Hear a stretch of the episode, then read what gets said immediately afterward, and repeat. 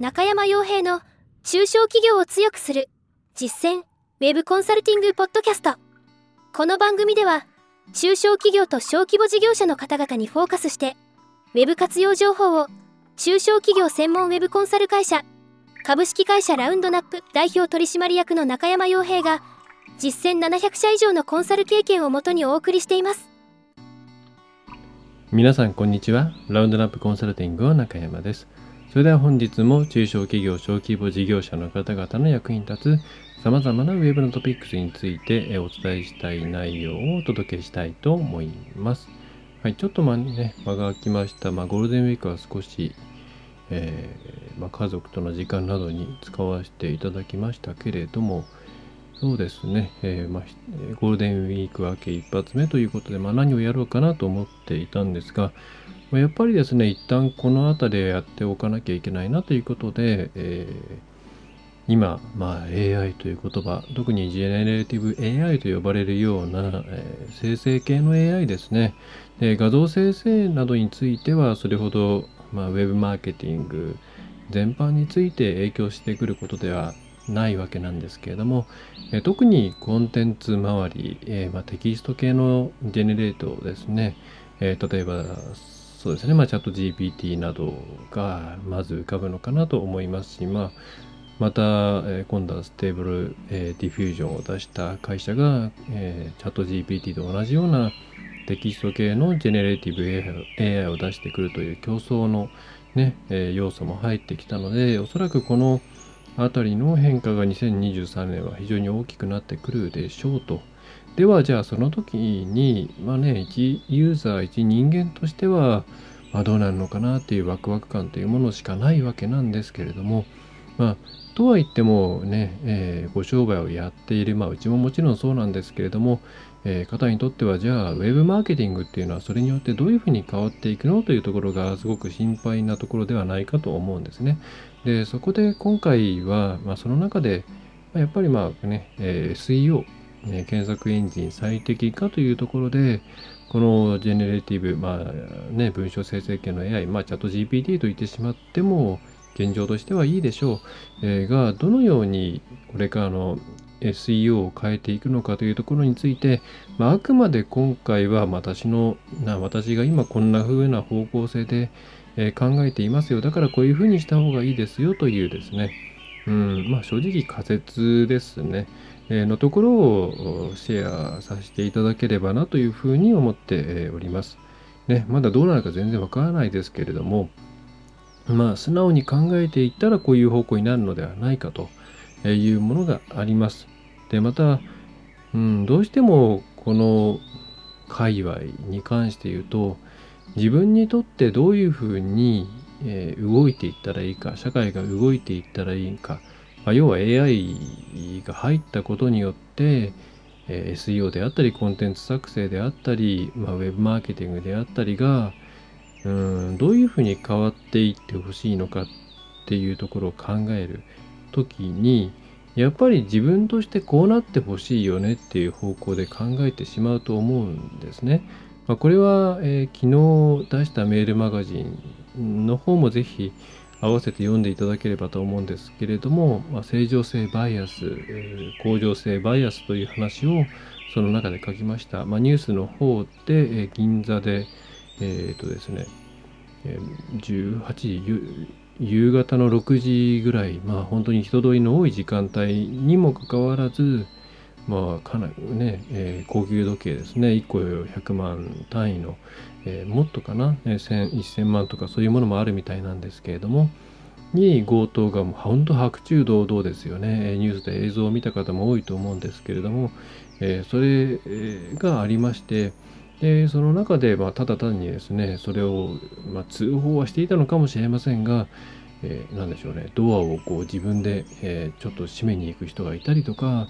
えー、ひたすら動画撮影をする人がいたりとか何かこう、えー、やっていることがね危機感がないんじゃないかみたいなところで批判をする人も多いんですけれども、えー、それはうん、メールマガジンの方で書いたんですけども正常性バイアス向上性バイアスっていうところつまり自分にとってこうあってほしいと、まあ、要はですねその動画撮ってる方のコメントにもあったんですけれども、え、なんかこう映画の撮影？ドラマの撮影じゃないかと思ったとか、えー、それから、まあ、何かそうね最近そういうねバラエティーがありますからバラエティーだったんじゃないかというようなこれはあくまで事件ではなくて、そんなことが起こってはいけない。ね、危ないことが起こってはいけない。目の前でそんなことが起きてほしくない。これはそうじゃなくて、何かこう、そういうね、ドラマとかの撮影であって、えー、普通に平和な世の中が続いているんだよと思いたいっていう、そういうバイアスが人間にはどうしてもかかるんですね。自分に都合のいい形で世界を捉えたい。ねっていう、うん、そういう正常性バイアスっていうものがあります。これはよく災害が起きた時になかなか避難されないという時にも多分言われていたんじゃないかな。東日本大震災の時にも言われていた話だと思うんですけれども、えー、ね、ほど危険だ危険だということでどんなに警報を鳴らしたとしても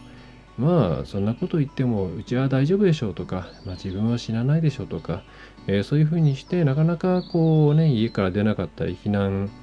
えー、場所に行かなかったりした方が亡くなってしまったりとか、え、そういう文脈でも語られるトピックスではありますが、え正常性バイアス向上性バイアスというものがありますと。えで、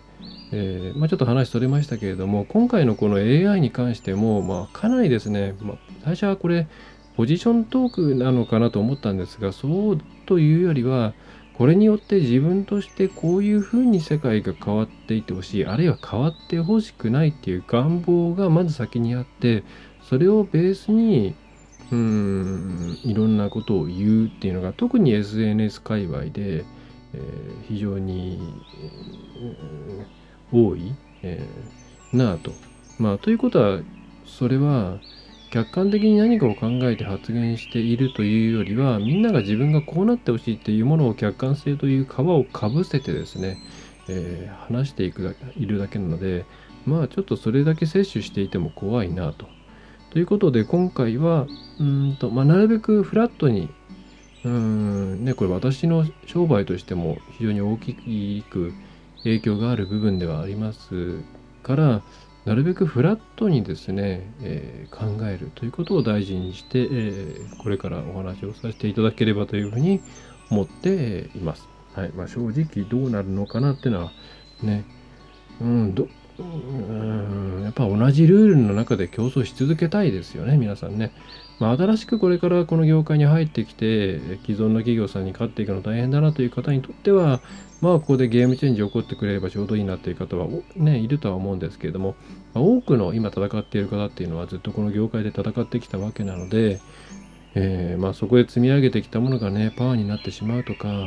無意味になってしまうというようなことは避けたいですよね。まあ、そういうことを考えると AI が入ったところであまり変わんないんじゃないかなというふうにね考えが傾きがちだと思うんですけども、まあ、結論から言えばそんなことはないと思いますと。はい。ま、ちょっといろんなところに話しておりましたけれども、具体的なところを話していきたいなと思っております。はい。ではまず、まあ、AI ですね、が入った、入った後の SEO、まあ、要はコンテンツ SEO の部分でしょう。えー、どうなるかというと、まあ、間違いなく、まずコンテンツについては、えー、似たようなものがより溢れていく、えー、これは確実だと思います。はい。で、現在の AI、そのジェネレーティブ AI の仕組み上、うん、そうなるしかないんですよね。であれの生成のロジックっていうのはものすごく単純に言うと、あるトピックスがあります、ある言葉があります。その時に次に出てくる可能性が高い言葉をどんどんつないでいくみたいなものなんですね。つまり既存の大規模な言語モデル情報の中で、えー、さらに再生産を繰り返しているだけなのでうんと、まあ、組み合わせの妙みたいなものとかそれから意識していなかったけれどもそれはそれと関係があるねみたいなものが発生する可能性はあるんですけれども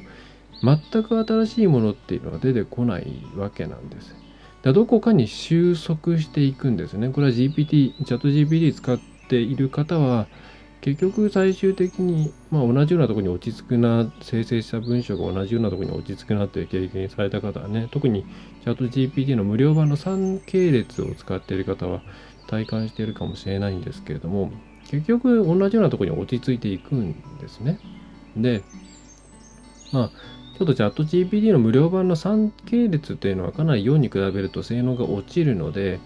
えー、ま大前提としてチャット GPT4 を課金して使っている方向けということになるんですけれども、まあ、たとはいえチャット GPT4 を使っていたとしても、えー、仕組みとしてはもう同じなので、ね、生成するものの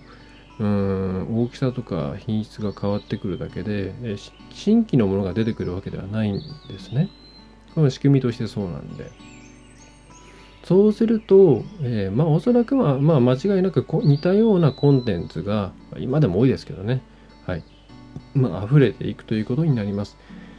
えー、まあ人間もそうやってきたんですよね、正直言えば。スカイスクレーパー、スクレーパーっていうやり方で、要は1位のコンテンツ、まあ、上位に入っているコンテンツを分析して、そこにさらに自分たちの中でのよりね、えー、こういったものがあったらいいんじゃないかという要素を乗っけて、えー、さらにそこの、なんだろうな、順位を超えていこうと。っていうふうに、まあ、スカイスクレーパーというのは、まあ、摩天楼的なものですけれども、どんどんどんどん一番の上に自分を乗っけて、その上にまた誰かがですね、さらに皆さんのその研究をしてさらに乗っけてっていうことを繰り返していったわけで、まあ、AI と変わんないっちゃ変わんないんですよね。ただ、まあ、速度が 圧倒的に速いしスキルがいらないわけなんですね今までに比べれば。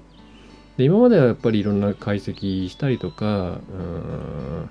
ノウハウが必要だったわけなんですけどもおそらくこれがまあチャット GPT、まあ、4ですけどもまあ、5になるのかね名前が変わるのか分かりませんが、まあ、もっと進化していったら、まあ、それほど難しいこうプロンプトを書かなくてもうん網羅性のあるコンテンツを書くようになってくると思うんですね。えー、そしたらじゃああとはそれに対してこうお化粧をしていくだけになってくるので、うん、内容としては同じようなものがまあ、まあ、ほぼ確実にたくさん簡単に生成される世の中になっていくでしょうと。はい、なのでそこで戦っている方っていうのはかなり危機感を持った方がいいですね。であるトピックスに関して、えー、なんだろうな情報を抽出してそれを漏れなくですね、えー、キープしながらライティングをし、えー、テイクっていうようなスタイルでトラフィックを伸ばしているような、えー、やり方をしている方は、えー、それはまあ、割とそのやり方っていうのはもう通用どんどんどんどん通用しなくなっていくだろうということを考えておいた方がいいと思います。え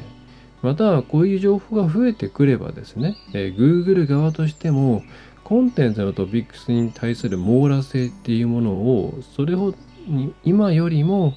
うん、重視しなくなってくると思うんですね。えー、なんでかというとそこで差がつかないからですね。はい。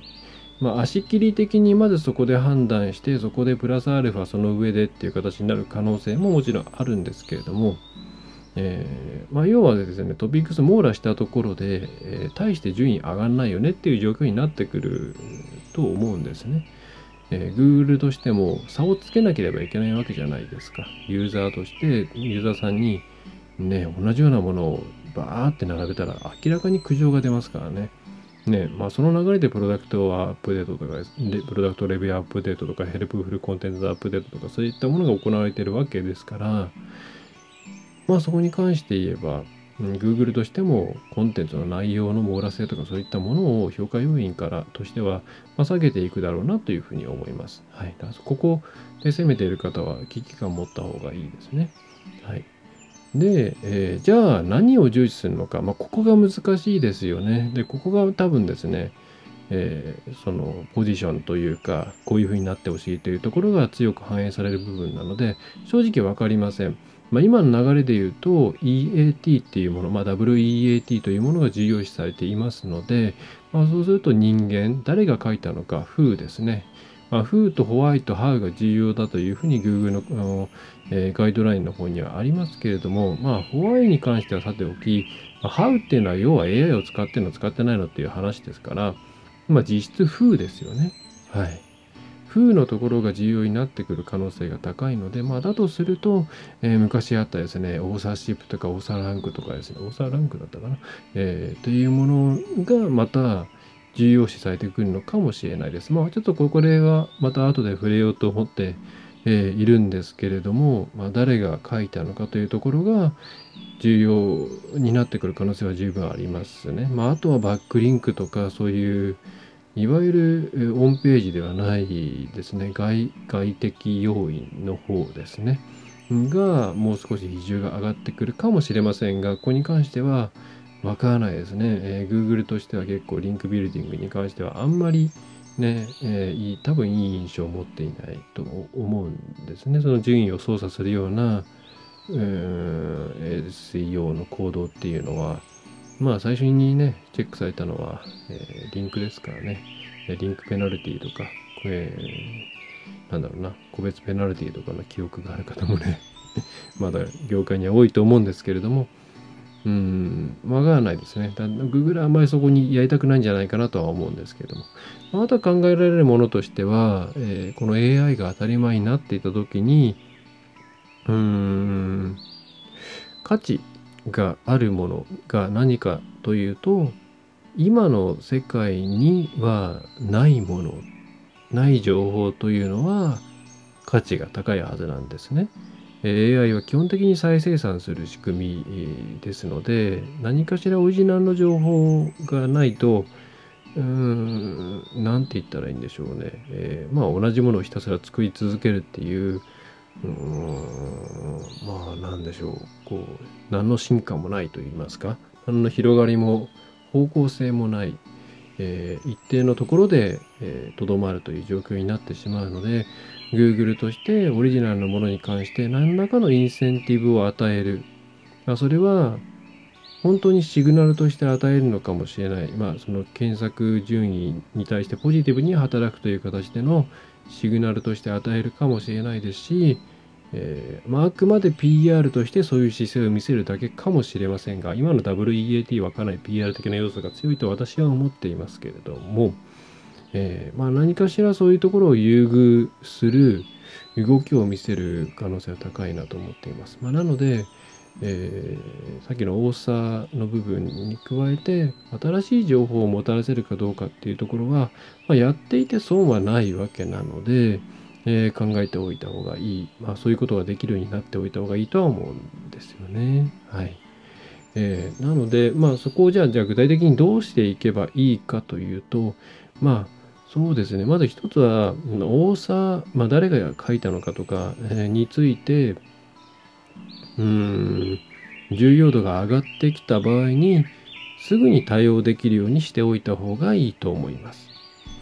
えそれはどういうことかというと、まだまだ記事、特に、え B2B、B2B というあの企業さんのコンテンツっていうのは、中の誰が書いたのかっていうところを、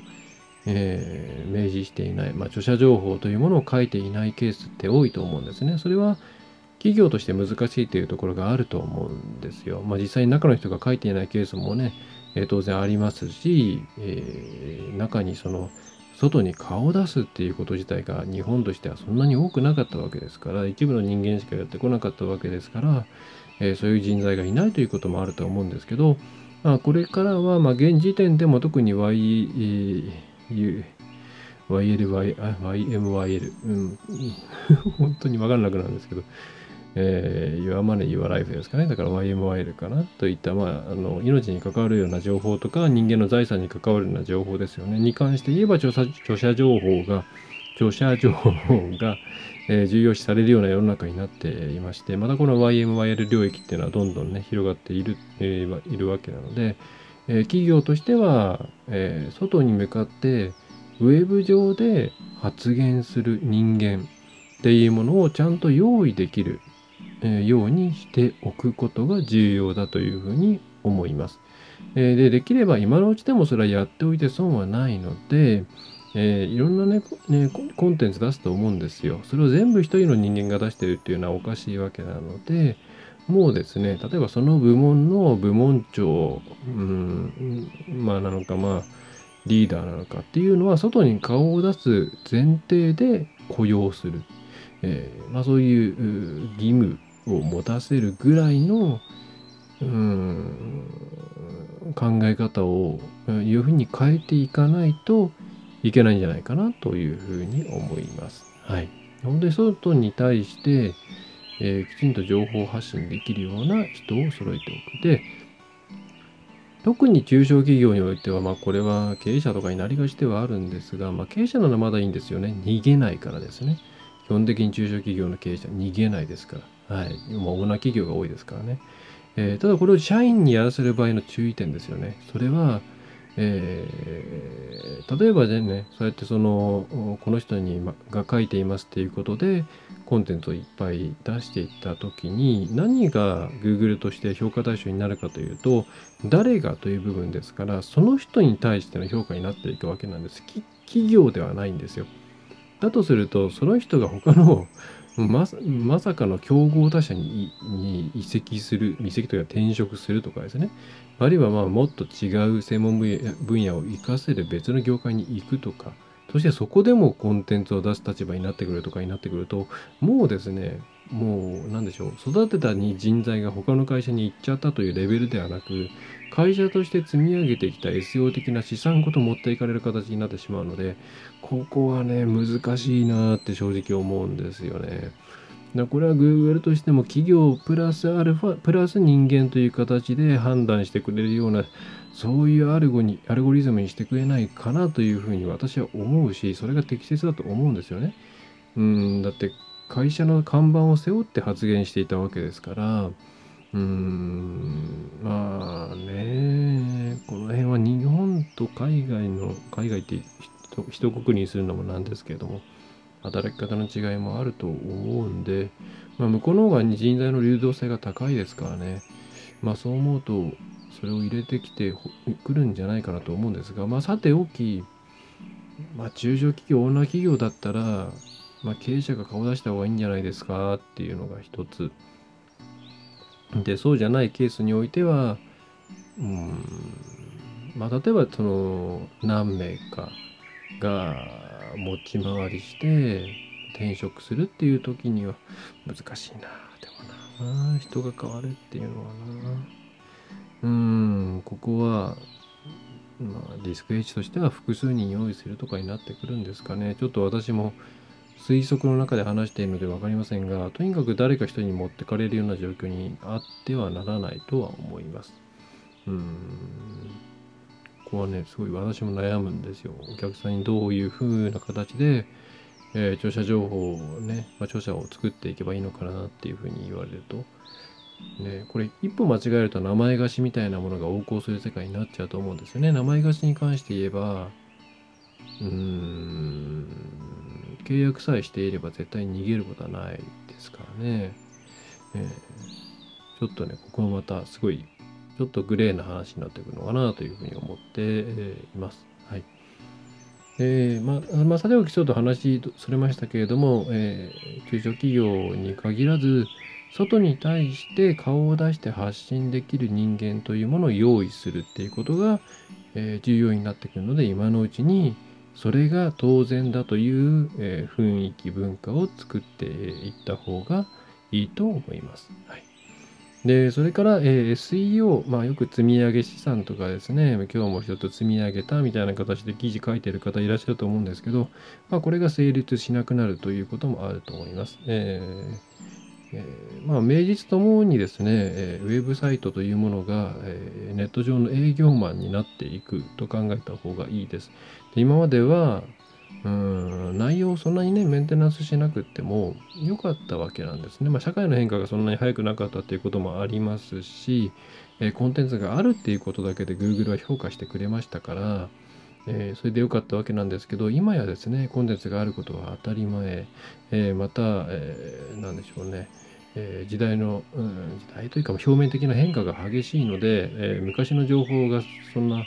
役に立たないケースの方が増えてきたということで、え Google はきちんと更新されてメンテナンスしている記事の方を評価するようになっています。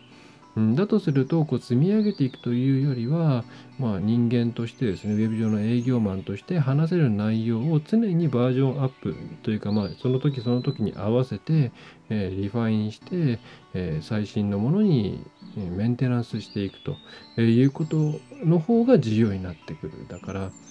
うん量を出すのではなくて、えー、質を重視して、えー、大事な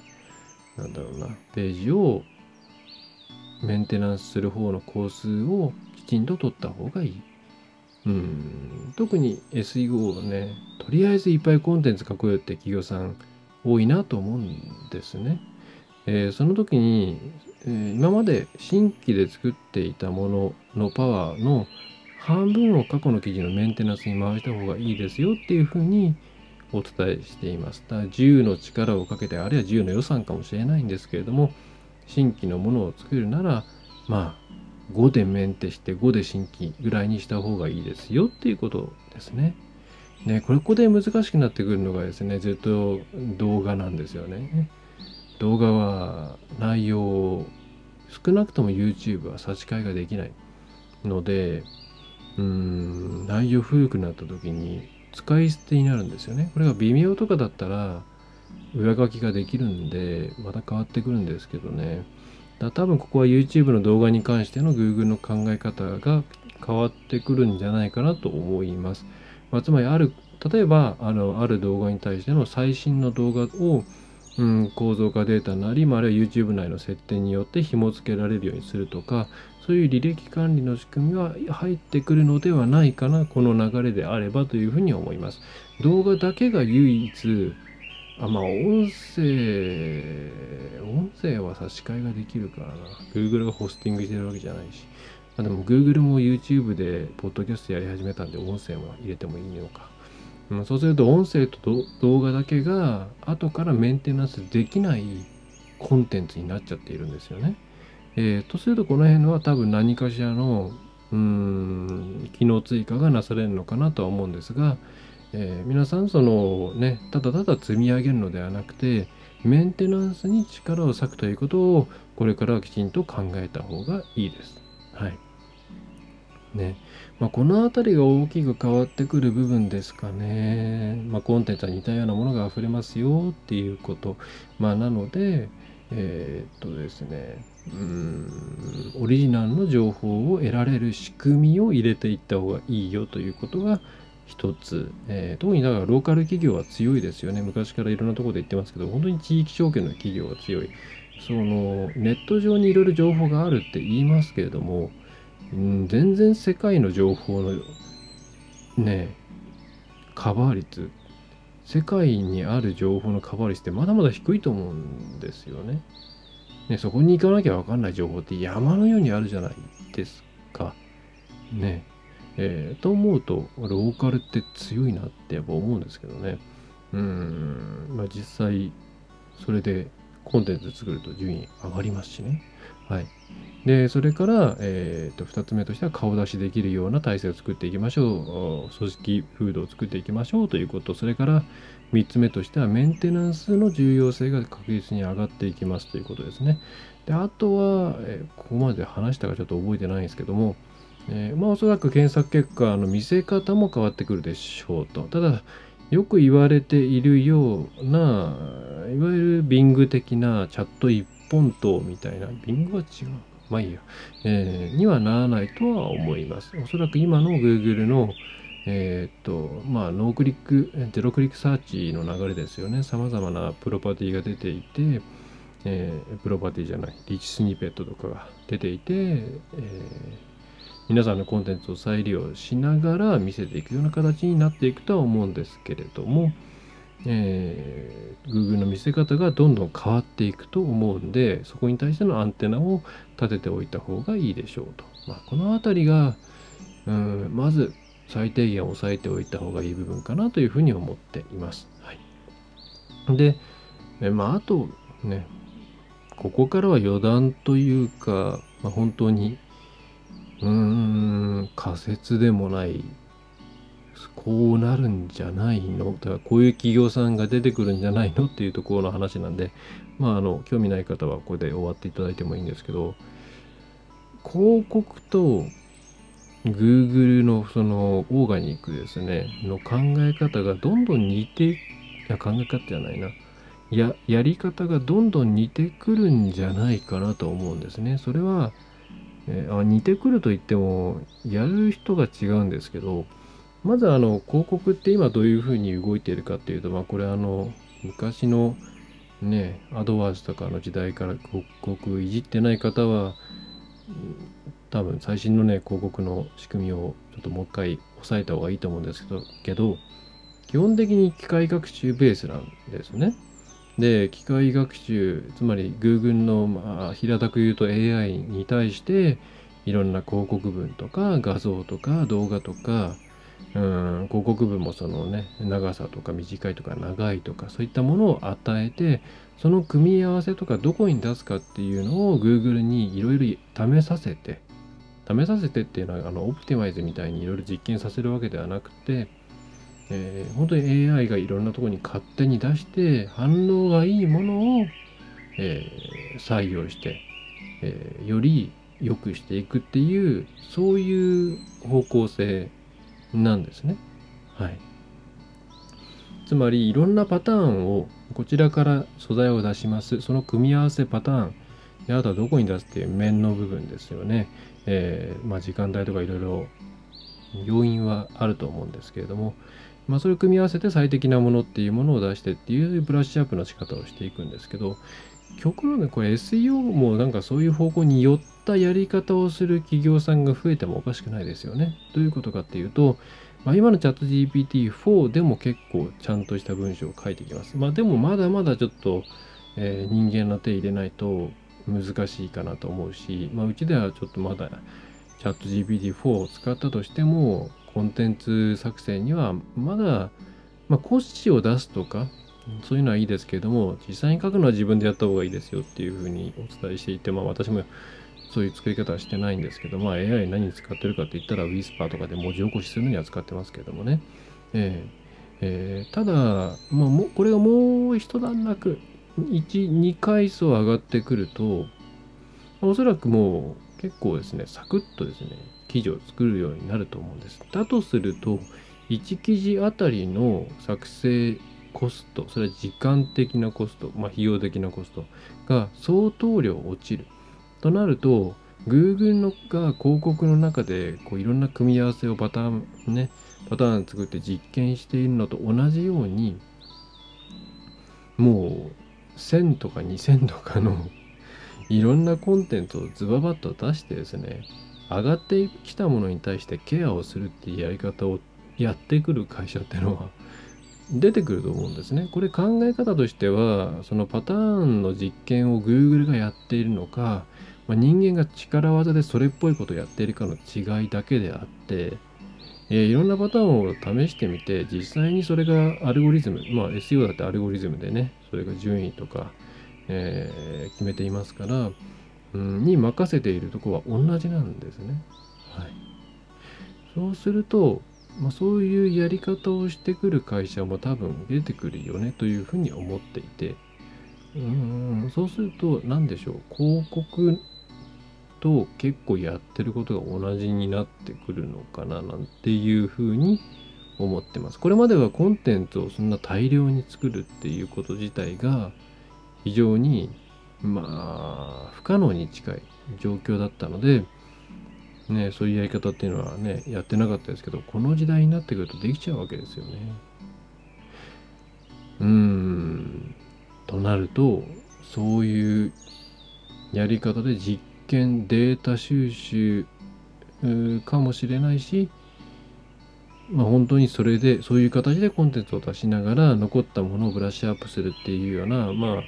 選抜式っていうんですかね。えー、みたいなやり方を取るっていうやり方がもしかしたら主流になっていく可能性はあるなと思っています。うん、ね。まあ、よくその人間が作ったものは helpful で、えー、あじゃない AI が作ったもの機械が作ったもの自動生成されたものっていうのは helpful じゃないよということで、えー、やっぱり人間が作ったものがいいよっていうようなことを言うね、えー、記事とか人もいるんですけどなんで AI が作ったものが helpful じゃないと言い切れるのか僕はよくわからないんですね。うんそっちの方が helpful な可能性も十分あるわけで人間を過信しすぎではないかとうん悲しいながら思うんですよね。うんまあ、ちょっとなんでもこれは本当に雑談みたいな話なんですけどもチャット GPT がもう1、2段階ぐらい上がった時にはそういうやり方がもしかしたら当たり前になっているかもしれない。えー、だとすると、まあ、じゃあ何をやらなきゃいけないのかっていうと、まあ、ここまでお話しさせていただいたような内容と、基本的には同じで、ま、これみんなやるようになったらですね、まあ、みんな同じようにやるようになったら、その上でさらに何をやるかが重要になってくるので、やっぱりそれがオーサーシップだったりとか、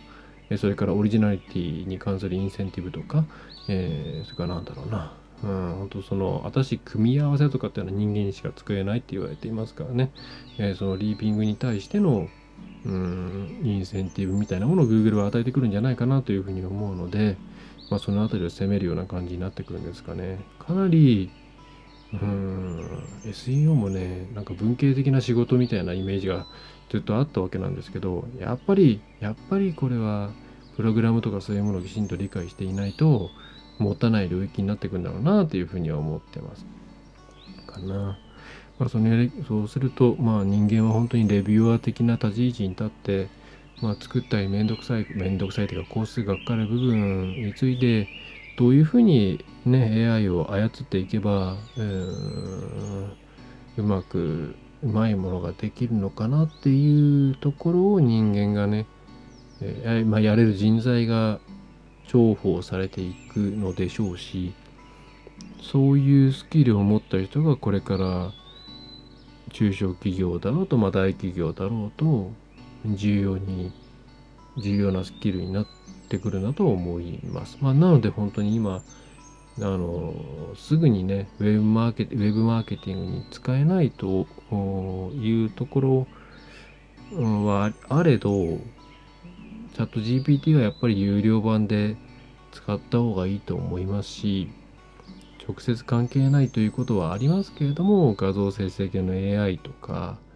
うん興味の湧いた AI 系のものはどんどん触っていった方がいいと思います。そういう方の方が何か新しいものに触れた時に今までの経験ベースで、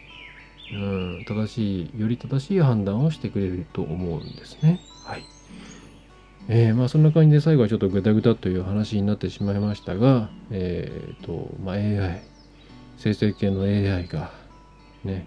えー、これもま浸透していた場合に SEO